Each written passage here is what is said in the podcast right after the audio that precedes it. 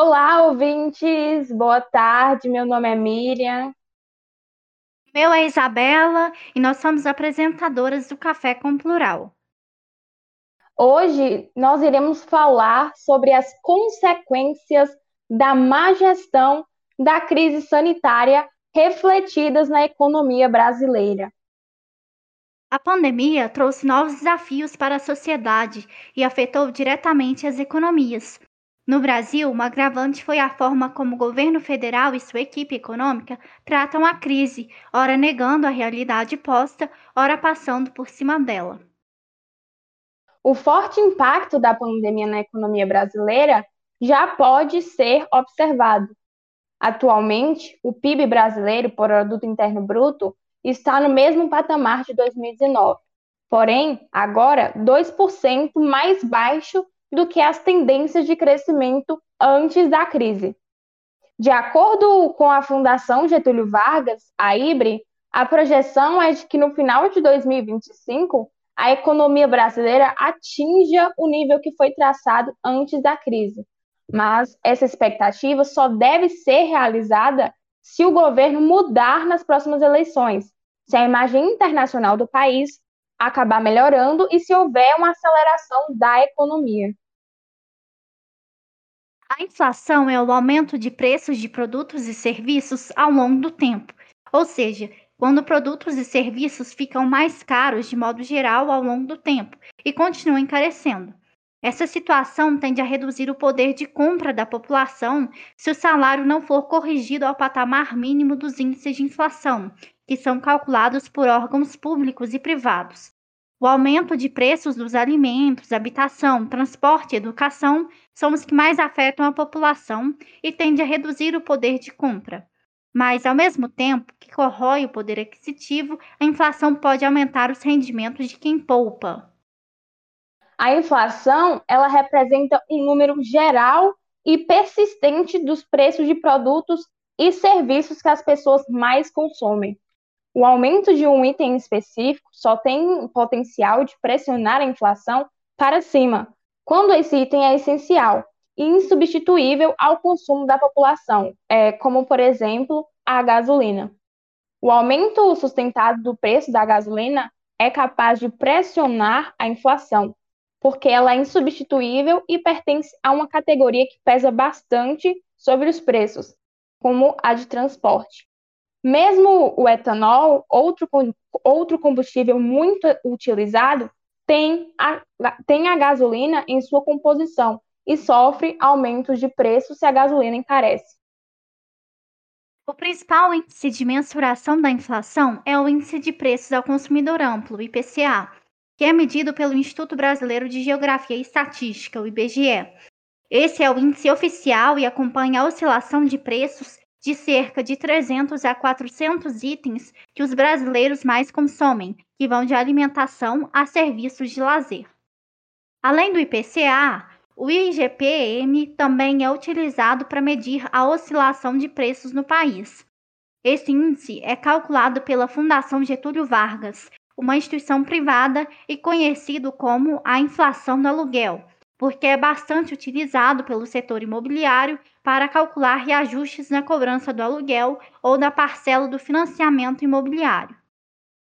A previsão do mercado financeiro para o Índice Nacional de Preços ao Consumidor Amplo, o IPCA, considera considerada a inflação oficial do país, subiu de 8,59% para 8,69% neste ano. Trata-se da, da 28ª elevação consecutiva na projeção. A estimativa está no Boletim Focus do último dia 18, pesquisa divulgada semanalmente pelo Banco Central, com a projeção para os principais indicadores econômicos. Para 2022, a estimativa de inflação ficou em 4,18%, para 2023 e 2024, as previsões são de 3,25% e 3%, respectivamente. Em setembro, puxada pela energia elétrica e combustíveis, a inflação subiu 1,16%, a maior para o mês desde 1994, de acordo com o IBGE.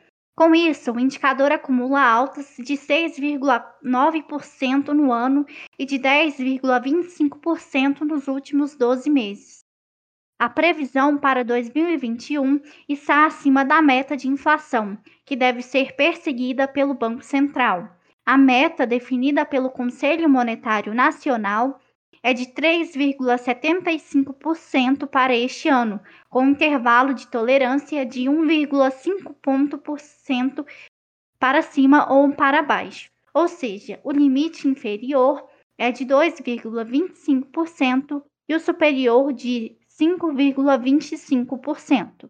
Para 2022 e 2023, as metas são 3,5% e 3,25%, respectivamente, com o mesmo intervalo de tolerância.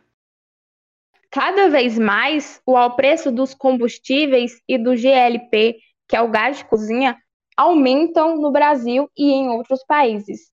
O petróleo está em alta, o que impacta diretamente no preço de seus derivados, como a gasolina e o gás natural. O risco de uma crise energética na Europa e o aumento do consumo do gás natural por lá e na China também contribuiu para o aumento do preço dos combustíveis na maior parte do mundo. A oferta dos combustíveis diminuiu com a pandemia, quando a Organização dos Países Produtores de Petróleo, a OPEP, parou a produção, que vem sendo retomada gradativamente. A alta do dólar e a desvalorização do real também contribuem para, preço, para alto no preço do barril do petróleo. Nesse sentido, a, a crise climática, com regime de chuvas desregulado e seca prolongada, também tem afetado a produção de soja e cana-de-açúcar, causando um aumento no preço dos biocombustíveis que fazem parte da composição da gasolina e do diesel. De acordo com o Índice Nacional de Preços ao Consumidor Amplo, IPCA, no acumulado nos últimos 12 meses até setembro, a gasolina subiu 39,6% e o gás de cozinha aumentou 34,67% no Brasil. A Associação Brasileira dos Importadores de Combustíveis, ABICOM, afirma que, preço, que os preços praticados nas refinarias pela Petrobras estão defasados, ou seja, a empresa compra o petróleo por um preço alto no exterior e não vende os combustíveis por um preço equivalente, a fim de evitar o peso direto no bolso do consumidor. No entanto, a Abicom ressalta que essa prática é insustentável, que a intervenção deveria partir do governo federal e que a tendência ainda é de alta nos preços. Com o novo reajuste de 7,2%, o preço da gasolina subiu 3,3% nos postos na semana passada, com média de R$ 6,32 por litro, segundo a Agência Nacional do Petróleo, ANP. A ANP afirmou também que o botijão de 13 quilos aumentou 1,8% no mesmo período, com um valor médio de R$ 100,44 o diesel ele teve um pequeno reajuste de 0,3% em relação à semana anterior e está na média de R$ 4,98. O etanol também sofreu um aumento de 0,9% em relação ao mesmo período, com média de R$ 4,81 por litro. A alta acumulada desde o reajuste vigente, a partir de 9 de outubro, é de 5,7%. Hoje, a Comissão do Consumidor da Câmara dos Deputados debateu alta no preço dos combustíveis. O deputado Felipe Carreiras, do PSB de Pernambuco, que propôs essa audiência, esperava que o Ministério da Economia oferecesse alternativas a esse aumento. Os convocados pelos parlamentares foram o ministro da Economia, Paulo Guedes, o gerente-geral de comercialização no mercado interno da Petrobras, Sandro Paes Barreto, o diretor-geral da Agência Nacional do Petróleo, Gás Natural e Biocombustíveis, ANP, Rodolfo Saboia, o coordenador-geral de Estudos e Monitoramento de Mercado Substituto da Secretaria Nacional do Consumidor, Paulo Ney, dentre outros. O ministro Paulo Guedes não compareceu à audiência, assim, a pauta deve voltar à discussão dessa comissão na Câmara. E ainda falando sobre os combustíveis, os tanqueiros, os motoristas responsáveis pelo transporte de combustíveis, estão em greve desde a madrugada desta quinta-feira, 21, em frente à distribuidora em Betim, na Grande BH. Eles protestam contra o ICMS, o Imposto sobre Circulação de Mercadorias e Serviços, dos combustíveis no estado e o alto preço dos combustíveis praticados pela Petrobras, também a paralisação da categoria no Espírito Santo e no Rio de Janeiro. Alta na inflação, aumento da inflação e também o aumento no preço do, da gasolina e, consequentemente, do gás de cozinha é uma das consequências geradas pela má, pela má gestão é, da, da saúde sanitária, da má gestão da crise sanitária, é, refletidas na economia brasileira. E agora a gente vai falar sobre uma outra consequência que é, está refletida na economia, que é a pobreza. A pandemia da Covid-19 ela provocou um choque de grandes proporções, não só pela intensidade, como pela sua abrangência geral. E as pessoas foram impactadas em diferentes estratos sociais, localidades e aspectos de suas vidas, como mostra a pesquisa Desigualdade de Impactos Trabalhistas na Pandemia, coordenada pelo diretor da Fundação Getúlio Vargas, Marcelo Neri. Segundo o levantamento, a pressão ficou maior, por, para, maior ficou para os mais pobres. A intenção dos pesquisadores foi mostrar uma visão ampla e atual da desigualdade de impactos trabalhistas da pandemia no Brasil. O estudo divulgado no dia 9 de setembro indicou que, na, na média de 2019, a proporção de pessoas com renda abaixo da linha de pobreza era de 10,97% antes da pandemia, o que representa cerca de 23,1 milhões de pessoas na pobreza. Na visão dos pesquisadores, os dados mostram um cenário desolador no início de 2021 quando, em seis meses, o número de pobres é multiplicado por 3,5 vezes, correspondendo a 25 milhões de novos pobres em relação aos seis meses anteriores. Com o retorno do auxílio emergencial, embora em valores menores e com duração limitada a partir de abril de 2021, o percentual vai para 12,98%, ou 27,7% de milhões de pobres, patamar pior do que antes da pandemia. De acordo com a pesquisa, a renda individual média do brasileiro entre informais, empregados e inativos está atualmente 9,4% abaixo do nível registrado no final de 2019. Na metade mais pobre da população, a perda de renda atingiu menos 21,5%, o que configura o aumento da desigualdade entre a base e a totalidade da distribuição. Com a piora das expectativas para o desempenho da economia brasileira em 2021 e 2022, a população brasileira só deverá retomar o nível de riqueza de antes da pandemia a partir de 2023, já a recuperação do patamar de produto interno bruto, o PIB, per capita de 2013, o mais alto já registrado no país, ainda poderá levar quase uma década. É o que mostra o levantamento do Instituto Brasileiro de Economia da Fundação Getúlio Vargas, IBRE. O PIB per capita funciona como um termômetro para avaliar o bem-estar e nível de renda de uma nação apesar de suas limitações devido às desigualdades do país. O indicador é a soma de tudo o que o país produz dividido pelo número de habitantes. O PIB per capita sobe quando a atividade econômica avança num ritmo mais rápido do que o crescimento populacional.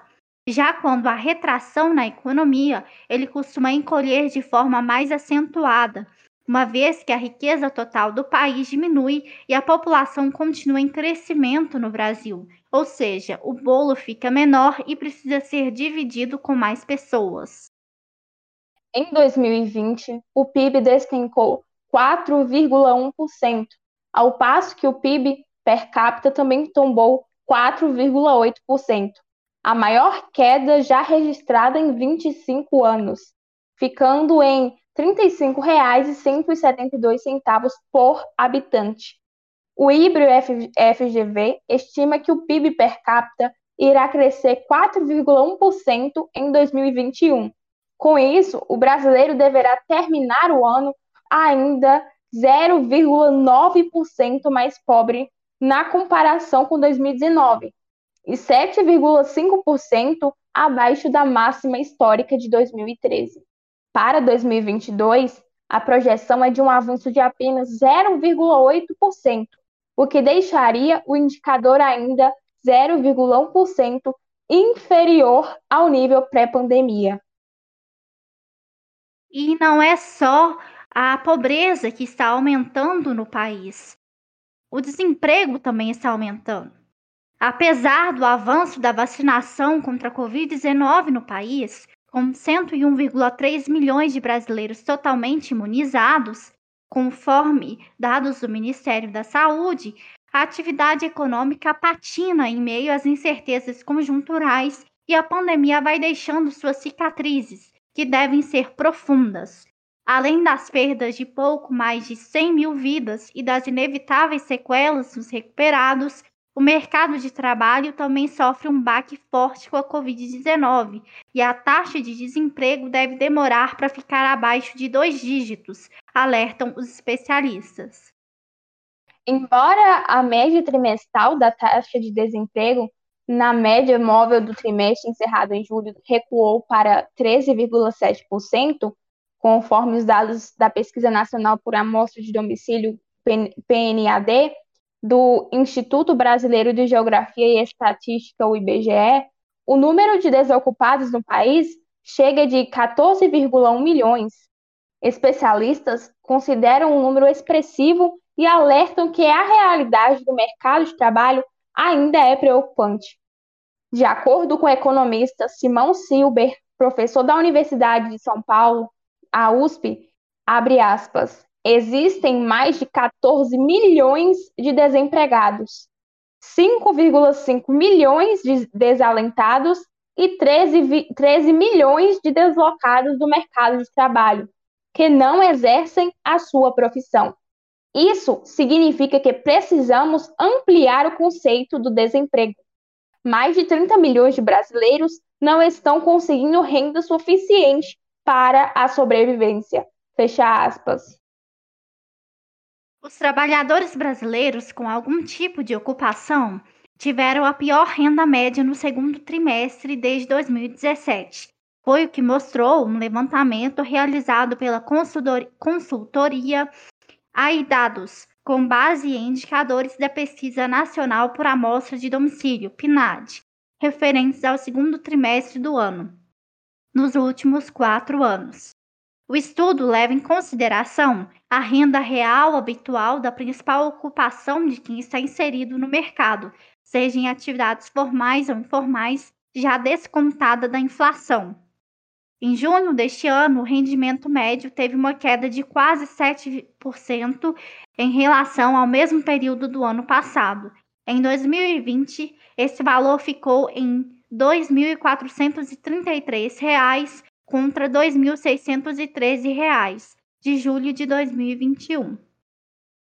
O emprego ele só cresce com a atividade econômica aquecida, mas as recentes estimativas do mercado mostram que o produto interno bruto, o PIB, não são nada animadoras, porque estão em queda e mostram que devido às mazelas da volta da inflação e às incertezas em relação à política, o PIB não tem fôlego para crescer de forma robusta, ou seja, acima do potencial que encolheu e hoje está abaixo de 2%.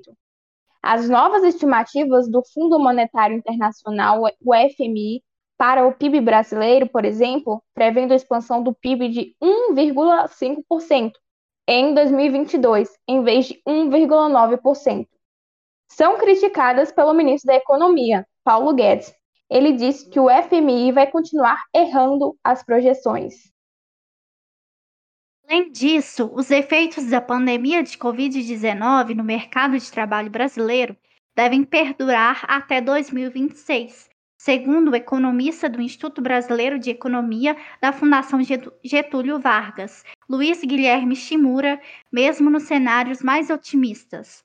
O economista destaca que o baque da crise sanitária atingiu os empregos no momento em que o mercado ainda tentava se recuperar, a passos lentos, da recessão que atingiu o país de 2015 e 2016.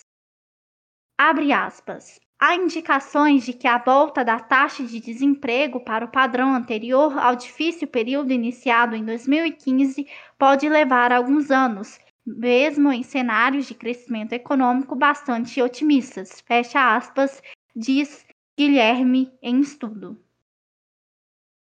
Como já foi falado, as consequências da má gestão na crise sanitária refletiram de forma significativa e negativa na economia brasileira. Além da crise econômica que o país enfrenta, ainda há uma forte crise política em curso. Por isso é possível concluir que os reflexos da pandemia do coronavírus serão sentidos por muito tempo ainda. Esse foi o Café com Plural de hoje. Muito obrigada pela audiência e fique ligado nas nossas redes sociais. Nos acompanhe pelo Instagram, arroba Café com Plural. Para ficar dentro do, de mais informações, fique ligado aqui no site da Rádio Plural e no Instagram, arroba Rádio Plural. Caso você tenha perdido alguma parte desse programa ou queira escutar novamente, ele estará disponível no Spotify do Café com Plural. Escute também os outros episódios e tenha uma boa tarde.